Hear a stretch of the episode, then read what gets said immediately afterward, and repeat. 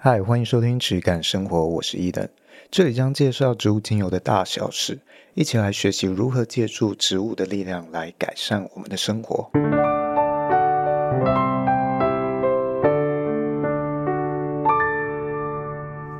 欢迎收听质感生活，我是伊登，我是轩。那今天呢，想要跟大家介绍一个主题，这个主题就叫做一支精油最完美的介绍方式。哦，这是我预定下的标题，我下的这个标题党啊，很耸动，嗯，蛮耸动的。对啊，那为什么要讲自己？然后我为什么要用这样的方式？主要是呢，呃，我过往在介绍精油的时候，其实遇到许多的两难。嗯，其实一路听 podcast 听过来的人，其实会发现我非常是容易钻牛角尖的人呐、啊。很多的细节，我如果觉得无法从心。我就会要怎么做，会觉得很很痛苦。嗯，那这个呢，我今天这一集就有点像是我目前探索的过程和心得的一个小小的总结。大致上，我找到一个方向，那提供给同样你可能需要去做精油教学，或者甚至最主要的是你需要贩售相关精油相关类别的产品的人，给你一个可以参考的方向，好不好？那我今天就直接破题，对于这个标题，究竟一支最完美的精油，它介绍方式是什么呢？就是它不存在一个完美的方式。对，就直接破题，就是很简单明了。那无论你今天是要做研究分析，你用成分分析，或者你做了各种各式各样的研究，它不见得能更接近植物的真理。嗯，甚至。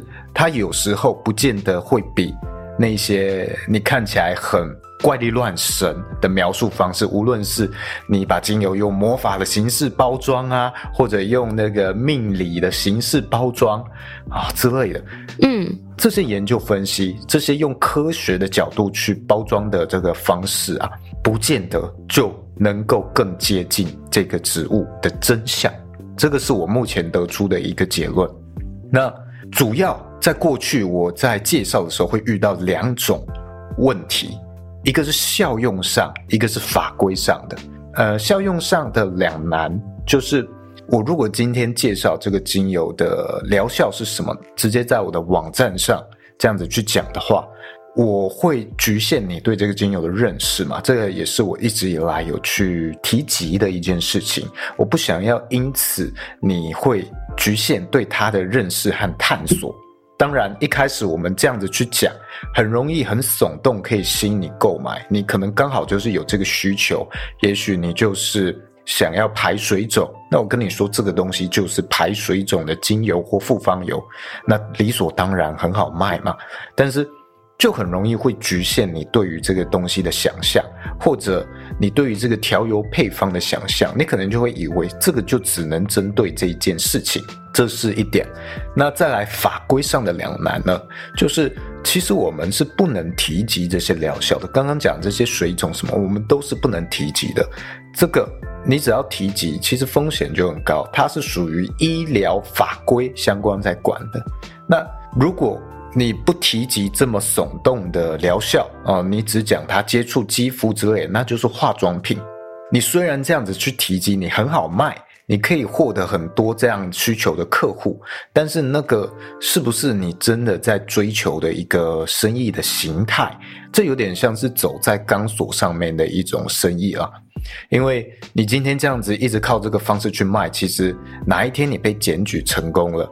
那你有可能这一集就有可能让你的品牌倒下啊！你可能过去获得的这些流量跟贩售啊，都是用来缴你的罚款，搞不好还不够缴，甚至严重的情况下，你可能会有刑责，这些都是我认为非常危险的一个状态。那这个我就想聊到现代教育的问题了，为什么我们这种讲疗效的东西会这么好卖？这种直接暴力。讲，无论是现在你看到的减肥药啊，或者一个暴利的投资产品，嗯，这种耸动的东西，或者甚至柬埔寨哦，百万月薪，嗯，为什么这种简单暴力的东西反而很吸引人。前面呃，我前几天听那个瓜吉的节目，他刚好就分享到，呃，有一个新闻很有趣，她是一个小女孩啊，他可能刚成年没多久，然后跟他的阿嬷说：“我要去柬埔寨工作了，月薪百万，我回来就可以帮阿嬷你买一台车什么的，好好孝顺你。”嗯，然后。阿妈就再三劝阻他，哇，那个是诈骗啊，那个是你不要去啊，然后 这样子就很奇怪。我们过往会是年轻的子女去劝说长辈，长辈被骗了，他不知道，然后现在反而是哎立场颠倒过来，反而长辈能够认清这个东西是一个诈骗，年轻人反而很难认清。嗯，这个其实蛮有趣的，因为其实前阵子大概上个礼拜吧，我送我弟去，就是我去送吉，他去出国去做研究，不是柬埔寨吧？然后，但不是去柬，对，不是去柬埔寨，他是去美国做研究。然后，呃，我们就在机场那边在，因为他是晚上的班机，但是。二航它的结构好像是早上其实是去东南亚的国家的班机，然后晚上是去欧美国家的班机，然后地勤其实都是同一批人，就有跟地勤聊到说，真的最近去柬埔寨的人非常非常非常非常多。他们地勤也都会一直极力的劝阻，跟再三的确认说，你真的要去吗？然后旁边的警察也会不断不断的就是去询问你的状况，然后。刚好就是那一天，我刚好看到了一个新闻，也是在写说，就是警察在机场有拦截到呃两个，就是来自不同家庭的年轻人，然后他们想要去柬埔寨工作领高薪这样子，然后他们还现在警察会就是要求，就是说看你可不可以打电话回家，然后他们跟家人通电话，然后那个家那两个孩子的家庭反而的给的回复是。没关系，就让他们去历练。然后我其实看到这个新闻，我真的是吓烂了。我想说，怎么会？就是怎么会有这样子的判断？然后，因为其实地勤有跟我们说，真的蛮多人去的，都是你看得出来，他年纪年纪非常轻。他因为他们也会看证件嘛，就是可能。以我们的经验上判断来说，他涉世未足，就是他可能对于社会上的一些知识技能，然后或者是人情冷暖，就是比较像是人面的，然后跟交友状况的那种，你就很清楚可以看得出来他是很年轻的人，所以他们的判断能力一定没有比年长的人好来得好。那。我觉得你刚刚讲的那一点也是很重要，是虽然我们好像会觉得说，哎，以前说被诈骗这件事情都是老人家比较多，可是其实有时候老人家非常睿智，原因是因为他们看过的事件跟经历过的事件比我们多太多了。所以他们有太多东西可以去判断了，老人家他们也是这样子走过来，所以他就可以知道天下没有白吃的午餐这件事情。所以他们其实会被骗的，其实都是另外一种模式的诈骗。然后可是年轻人遇到的都是那种，他们觉得自己很有才干、很有能力啊，所以为什么我不能去领那个高薪？其实很多人是这样子的想法。然后我当下也就觉得，哇，时时刻刻检视自己的不足好像蛮重要的，而且有知道自己。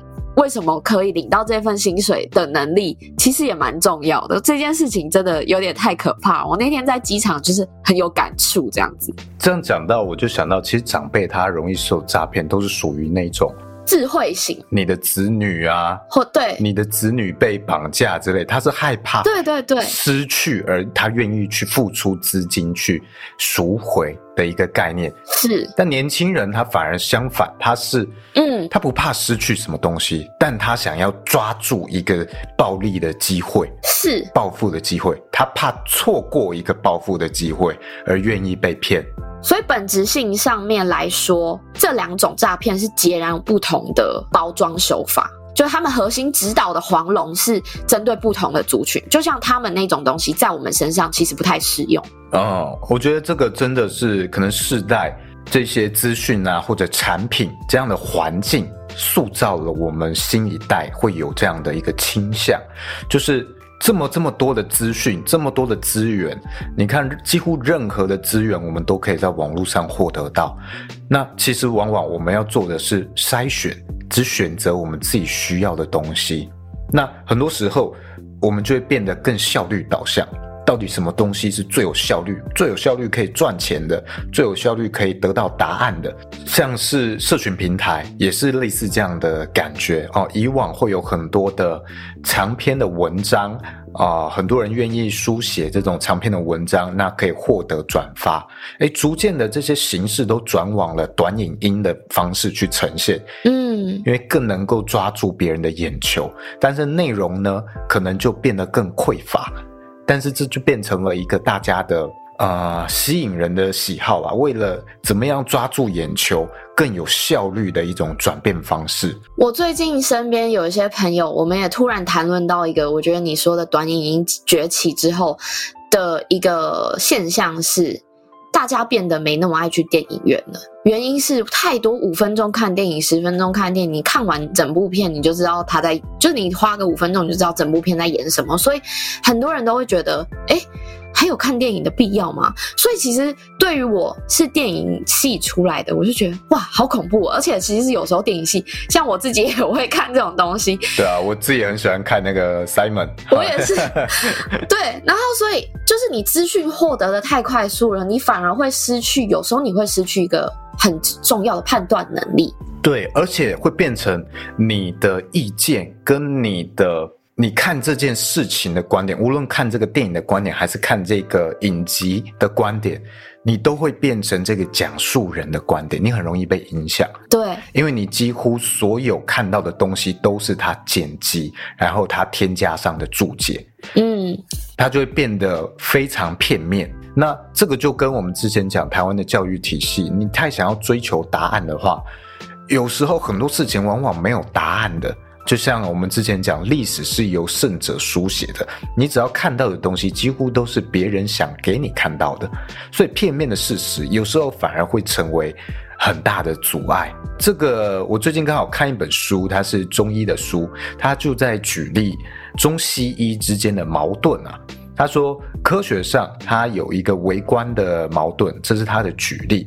他说，一个系统的复杂性增大时，它的精确度就必然减少，这是科学。那甚至它超过一定的程度之后，复杂性和精准性它其实是会相互排斥的。哦，这个是什么意思呢？就是如果今天有一个东西，我们以科学的角度要去看它。它能够拆到最小的一个组成单位啊，例如最小的一个分子，这样子去计算，这样子去研究分析的时候，哎，那你再用这个方式去去使用啊，用这个最小的单位的话，其实它可以很精准。嗯，但如果你把这个分子只是其中一个复杂结构里面的一部分，而且有非常多的变动因素的时候，就像精油，其实就是这样子，它非常非常的复杂，跟我们的人体人，呃，人类的身体一样啊，非常的复杂。那它的精确度必然会变得非常低，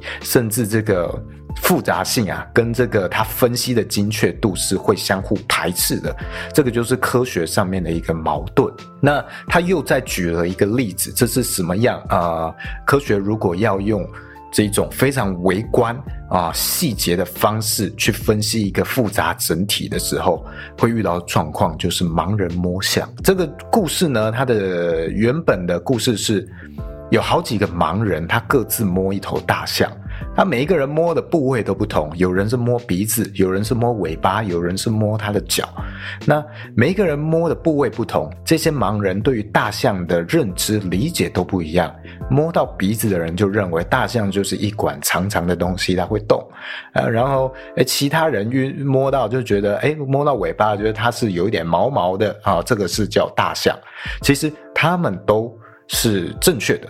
但他们都只认识到片面的事实，那你只用片面的事实来去解释一个复杂的东西的时候，你就很容易偏离真相。你会误以为你自己所认知的这个很小很小的一个区块，就是大象真正的样子。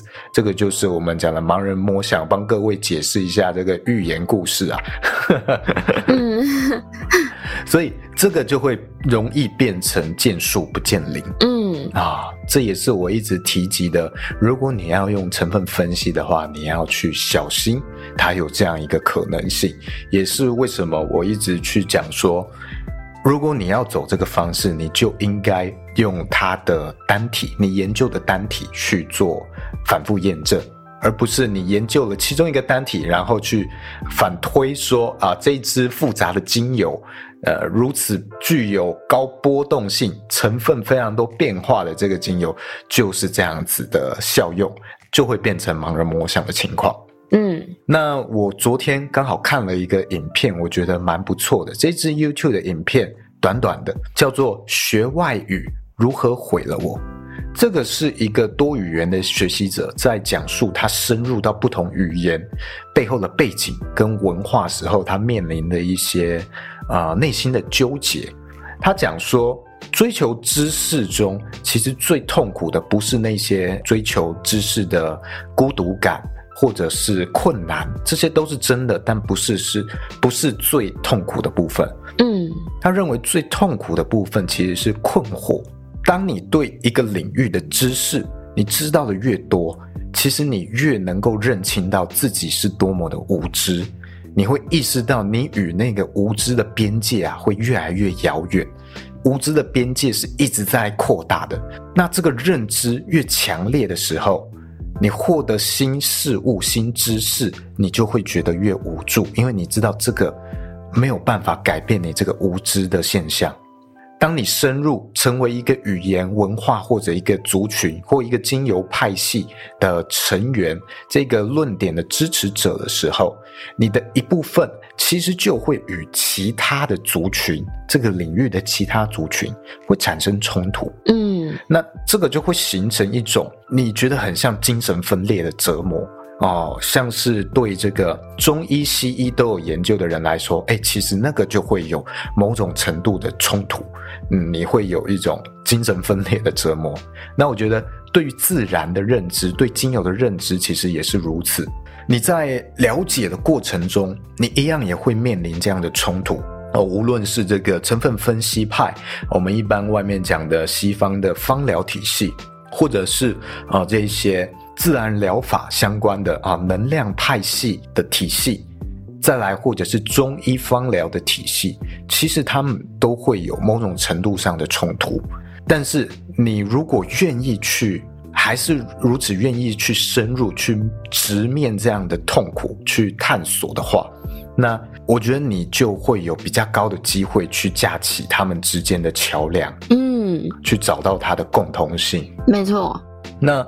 我自己如果以精油以外的东西来举例好了，因为我自己过去是设计系嘛，那我从高中就开始学习摄影啊。我拿摄影这件事情来举例，我们在学习摄影的时候，其实一开始学的东西都是非常基础的操作，各种的书籍啊，或者各种的论坛，他会教你说怎么样去了解控制光圈啊，或者是快门速度。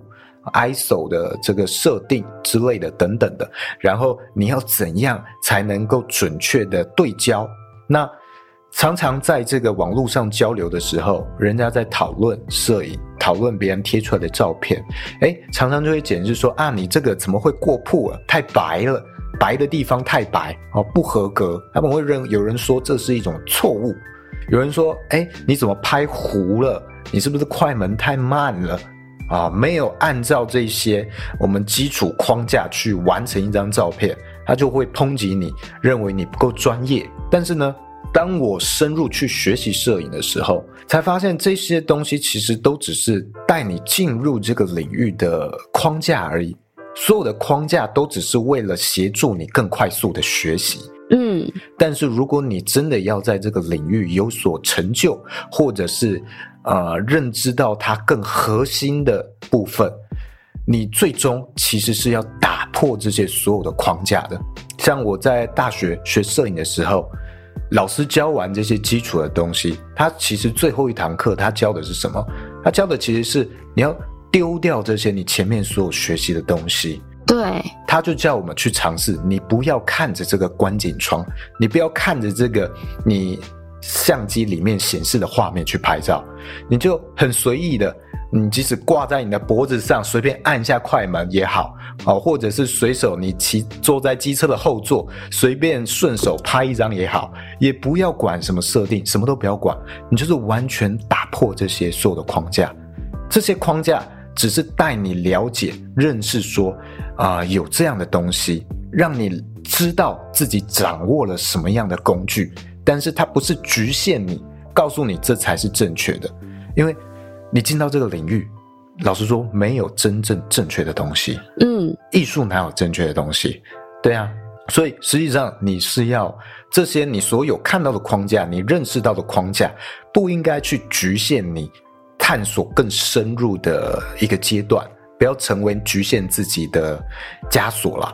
最终，我们都是要打破它，才能够进到更深的一个阶段。而且，我身边里面认识那种像他刚刚讲语言这件事情，真的是把这些语言非自己母语的讲得像别人的母语一样的这些人，他们其实对于整个文化啊、历史啊，就是这个语言的文化历史啊，甚至是政治背景等等，他们都很了解。那他们会去选择吸收好的，然后选择，呃，去看好的部分。那不好的当然是可以学习起来做借鉴的地方。然后，但是他们都会抱持着一种更广阔的心去接受更多东西，而不是因为你学了语言，只是要拿来做一个使用者而已。那其实这样子的心态也没有办法学习好一一个东西。就如果你只是要使用它，就比如说像你刚刚说摄影，我只是要会拍照，那。其实没有办法帮助到你在学习的路程上面可以更取得更多东西，然后反而其实这样子的想法会更无知。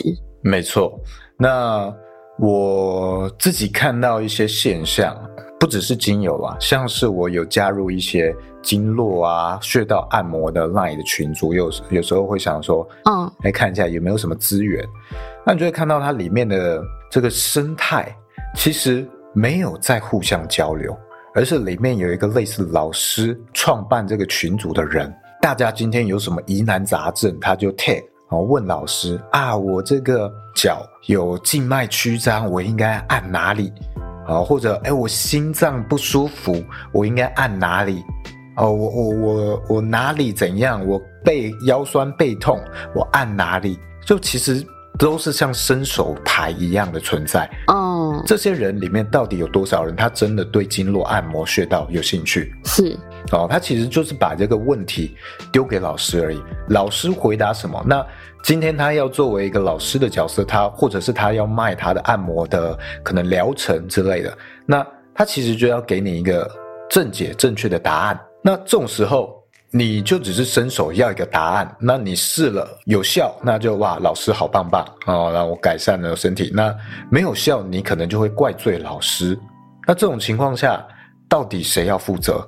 那包括像是也参，我也参加了很多这个精油相关的社团或 LINE 群，我就觉得有时候这一些大家的问题啊，实在是有点夸张。有时候甚至我我觉得好像都有癌症啊之类的在问。好，他可能中西医他求助过，然后他又来转求方疗，是不是也有什么秘方，或者能够让他打出一个逆转胜全垒打的一个答案？他就各方面去找救命的稻草，这样的一个感觉。嗯，但也很神奇的就是，这些任何的群组里面的这所谓的老师，都能给你一个看起来很完整的答案。我就觉得很奇妙啊！你什么时候去问一个医生哦，有这种线上诊疗，让你讲这么多的答案的？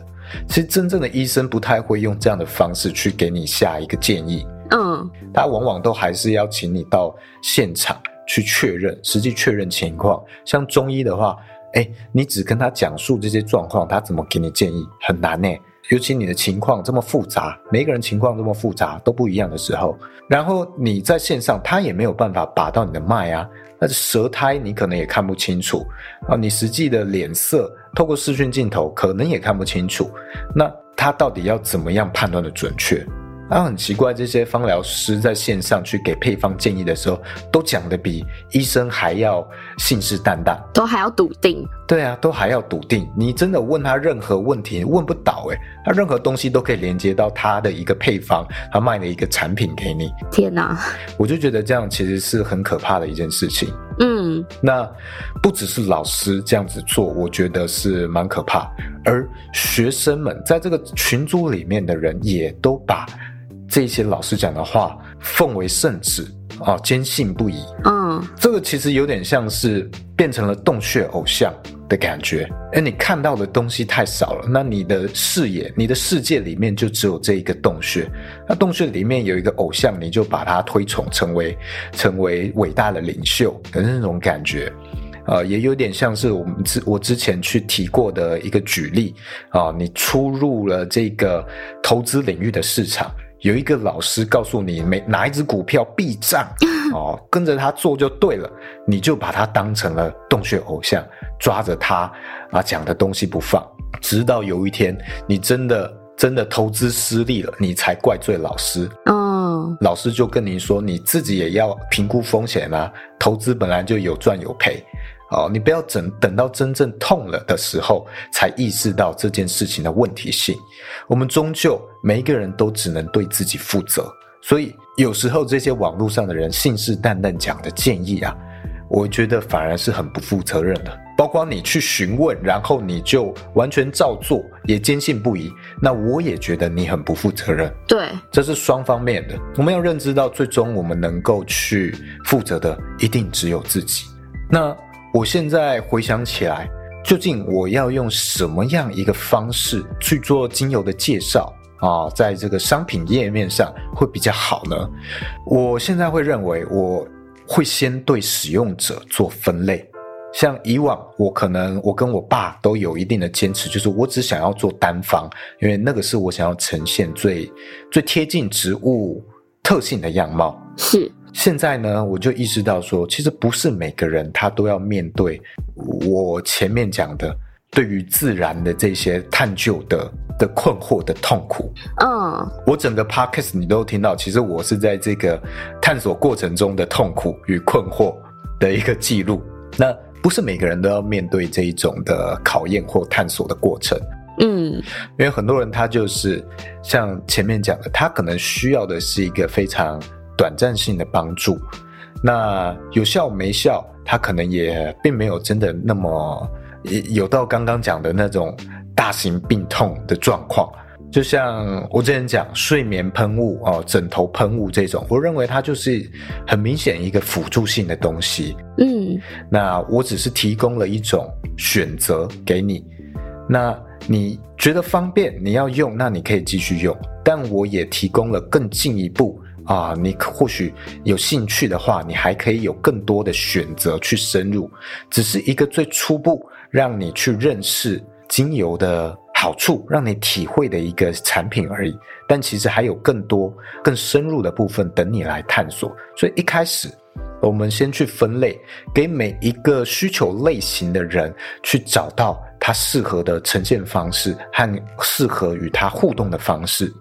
像呃这种。他可能没有想深入，就只想直接用的，那 OK，也有这样的产品。嗯，但是每一个产品我都留下了一个，都留下了一个通往森林深处的面包屑的路径啊。例如这个睡眠喷雾、枕头喷雾，我就会告诉你啊，我全部的配方是怎么搭配的。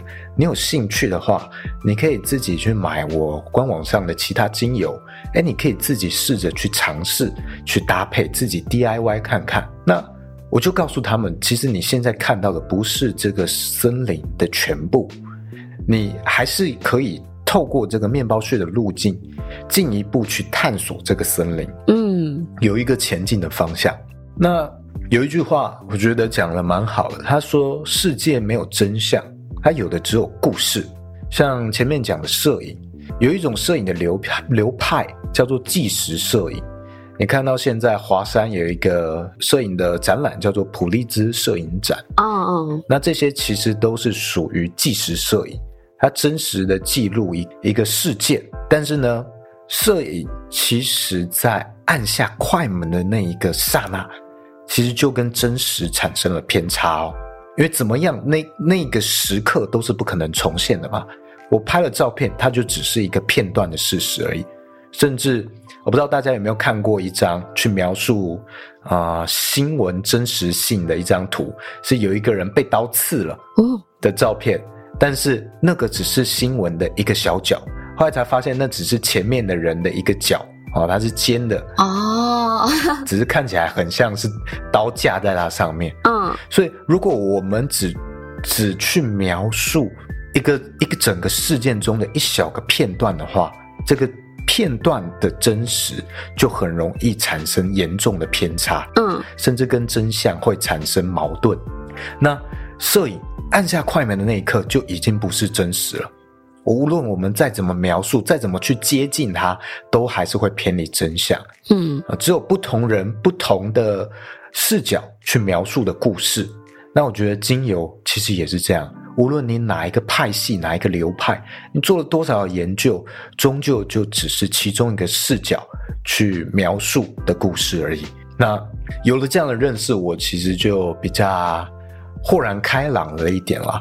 那我就想到，我小时候很喜欢一些故事书，像，呃，我最喜欢的一本书，它是讲，呃，有一个老鼠的家庭，有十几只老鼠，大家会分工合作，啊、呃，有一些人会去晒衣服，有一些人会煮菜，嗯，有一些人会种田，啊、呃，这个老鼠的家，他们这个故事其实就要讲他们家族之间的分工合作、团队的重要性。然后这样能够促使一个家庭或团队更融洽，然后每一个人都是有其必要性，所以重点其实不是这个故事的真实性，不是这些世界上是不是有真的有老鼠会煮菜，然后有老鼠会去晒衣服，这些当然不是重点，而是他们要带给我这个故事要带给我们的寓意和想象。那故事或许正因为它跟真实世界的这个啊、呃、很大的差异性，也会更容易让你专注在他想要传达的含义本身，不容易被这些情节设定所混淆。因为当你长大了之后，你过了几年再回头看，你很清楚就可以认知到，现实生活中不会有这些这些老鼠这样子去煮菜啊，这样子存在。嗯，所以你不会误以为世界上有那样的情况。但是这些故事的寓意却有留下来啊，所以我觉得这样的故事呢，或许也是一种很不错的介绍方式。因为既然我们没有办法真正去接近到精油的真相，那或许我可以去创造一些故事，为你带来一些精油啊个性他们的想象。那。借由这些我们编造出来的故事呢，你可以大概去了解到这个精油的个性，但同时你又不会因为这些故事让你误以为这个就是精油的真相。你很明显就可以听出来，这就是类似童话故事的东西，或者是一些流传。对，你也不会过于去拘泥于说啊，因为。谁谁谁讲了这个故事，所以必然今天这个状况就是要用的像这个故事一样。对，要这样子去应用这个精油，你不会这样子做嘛？因为你可以清楚明确认知到这个东西是一个虚构的，它只是引你进来，提起你兴趣的一个引子而已。嗯，那这个就是也许引你进入森林。的面包屑的第一颗面包屑，嗯，像我自己对于故事这件事情，就是我从小就是一个非常喜欢听故事的人，然后我自己存钱，就是一块钱一块钱存下，我买的第一本书就是希腊神话的故事，然后它是一整本的，然后我一拿到我就很开心的去看那个所有的神话故事，然后看完以后，我很喜欢那些故事它的呃情景啊，描述的方式啊，然后到了后面，我其实。反而是对希腊这个国家产生了很大很大很浓厚的兴趣。虽然我这一辈子到目前为止还没有还没有机会可以去过，可是它不减我从小就是对希腊累积的那种向往的情怀，或者是它在我脑海之中可以展现的那些画面，然后以至于到我小时候，我小时候不是都要做一些暑假作业吗？现在就是大家都在做暑假作业，可能在赶工的最后时刻，那。暑假作业一定会有地理的作业，是要你去介绍一个国家或介绍一个地方。那很多同学可能他都会去介绍他去过的地方，可是我反而去介绍的是我没有去过的地方，因为我看了这本希腊神话，然后看完了之后，我就去写我想要介绍希腊这个国家，所以我就对希腊做了非常非常多的功课，然后也研究了非常多，然后做做成我的作业这样子。所以其实故事的启发性或故事这件事情，我觉得。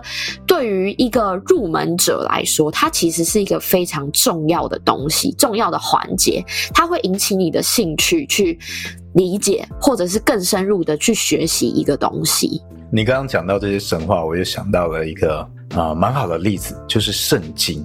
哦。哦，我们往往你去书店看啊，每隔一段时间，某一个领域它就会出一本什么什么圣经，对，投资圣经、商业分析圣经。啊，我记得这个精油类也是有好多的好多的圣经。哦，每每一个领域都有自己的圣经。啊，都是自己讲的。那我原本会对这些东西很反感，我想说你你你也太过自信了吧？哦，对，这样子为自己脸上贴金。我往往会对这样的命名方式有一点反感，但后来想了一想，其实圣经也就是故事。啊，圣经也是有很多不同的版本，无论是旧约圣经、新约圣经、死海古卷，其实这些就是不同人去描述这些圣经的故事，他们有不同的诠释的角度，嗯，有不同的讲法，那它就成了。它甚至可能会延延伸成了不同的教派，像是基督教、天主教啊、长老教会什么的。而它其实就是同一件事情，它有了不同的角度，那大家看法不一样，那就你有你的流派，我有我的流派。所以其实故事就是有非常多不同的解释方式。那今天这些故事。它到底是谁才是真实的？谁才是真相？谁才是描述了这个耶稣的真相？或耶稣到底存不存在？其实这些或许都没有真的到那么重要，而是今天这些描述的故事，它里面的寓意有没有办法让你变成一个更好的人？嗯，这个或许才是今天他们这些宗教存在的意义，但不是让你。哎，今天我的流派，我讲的故事才是正确的，所以我要发动十字军远远征，去灭了你的故事，灭了你的教派。哦，这个在中世纪是常常发生的嘛。嗯，全世界最多的战争就是因为这些宗教而引起嘛，他们的圣战嘛。我的故事才是正确的，你是你怎么讲这个方式？呃，你是邪教啊，哦，常常就是这样。嗯，所以我们只要意识到这些故事。最终，它的目的性是什么啊？它的本意是什么？而不是去探究，或者是去纠结于它到底正确与否啊？其中的这个寓意，然后它有没有办法让我们成为更好的人，或者引导我们走向一个更好的路？那我觉得这个或许是更好的一个方向。嗯，那我觉得精油也是如此。或许这个也是一个更好的描述方式。那结合到我过去介绍的，你自己在使用精油的经验，这些你的感受，你记录下来，其实这些就是你的故事。你去介绍给你的客户，你去接触他们，你要引领他们对于这件事情产生兴趣的面包屑，这个就是最好的故事，这个就是最好的介绍了。虽然它不完美。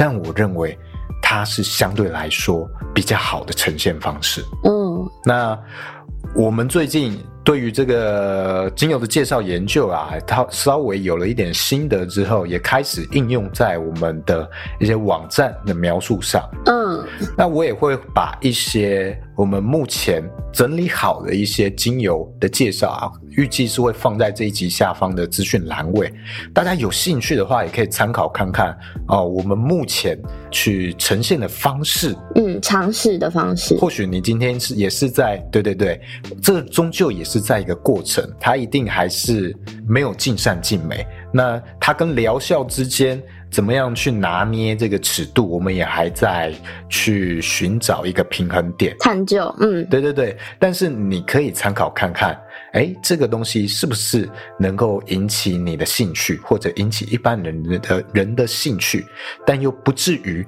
会对于一个精油。对于一个植物产生过多的刻板印象，嗯，啊，让你去被局限，或者是如果你今天在很多精油网站上面，可能贩售精油的地方，它写的东西都大同小异，你觉得没有什么新意的时候，你也可以来看看我们是怎么样呈现这个这支精油或这个植物的故事的。对，那当然你也不要。抄了拿去放在你的网站，一模一样的东西，因为哦，oh, 我们绝对会生气的。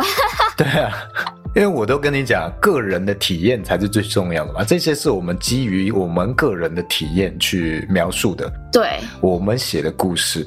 那嗯，你抄就违反了这个故事啊，那是不是就要逼人家发动圣战？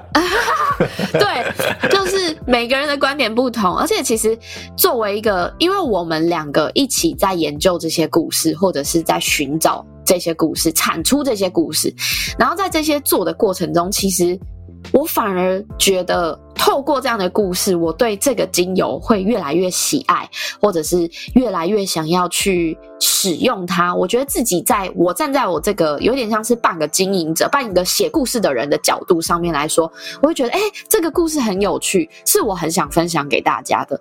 然后我们才会把它放上去。所以你们也可以来看看，说，哎，我们怎么样在形容这支精油，它的故事是什么？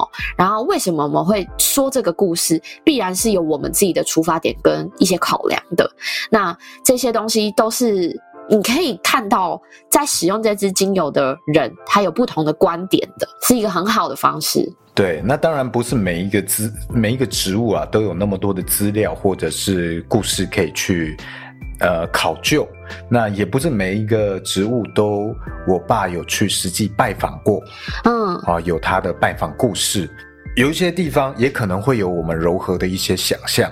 是，但终究就只是对于入门的人，我们给你一个引子，让你引起兴趣。那我们也认为这样的描述是可以符合我们对于他个性的引导。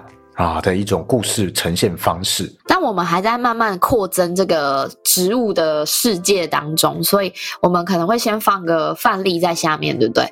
那其他的我们会渐渐渐渐把这些故事全部更新，一步一步的更新上去，然后也希望大家看完，如果真的有一些想法，或者是觉得诶什么的植物的故事不错，你你想要回馈给我们的，我们也很欢迎你来跟我们说，因为我们也想要知道大家对于这些故事的反应。是什么？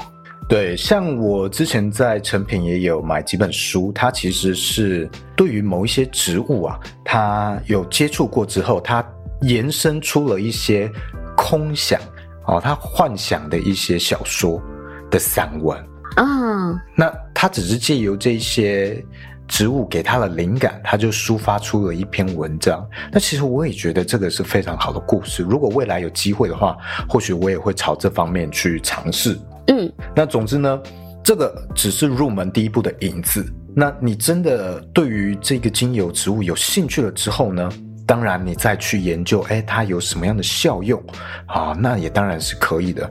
然后你再反复依照这些人去介绍的效用啊，跟你实际情况情况去验证，不要去盲目的盲从哦，不要尽信。嗯，这些讲述的疗效跟推荐的用法配方，通通都只是一个故事啊，这些也都是故事。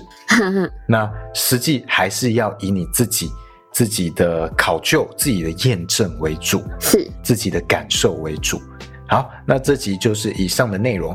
如果有什么想听的，或者想要我们优先去介绍的精油，也可以在评论留言跟我们说。对，哦，我们也可以把它排到比较前面的排序上面。对，你是说哦，我使我使用了什么东西，然后我好想知道它的故事，可不可以先告诉我？我们就会先优先去做那个故事，先去整理它的故事。对，但如果是我没有进的，那可能就不会先排在这个日程里面。我先以我有进、我有接触的精油为主，对，不然我我都没有闻过的话，那当然是很难去描述的更贴近的。嗯，没错。对，那这集就是今天的内容啦。啊，那大家就下次下次再见。嗯，拜拜，拜拜。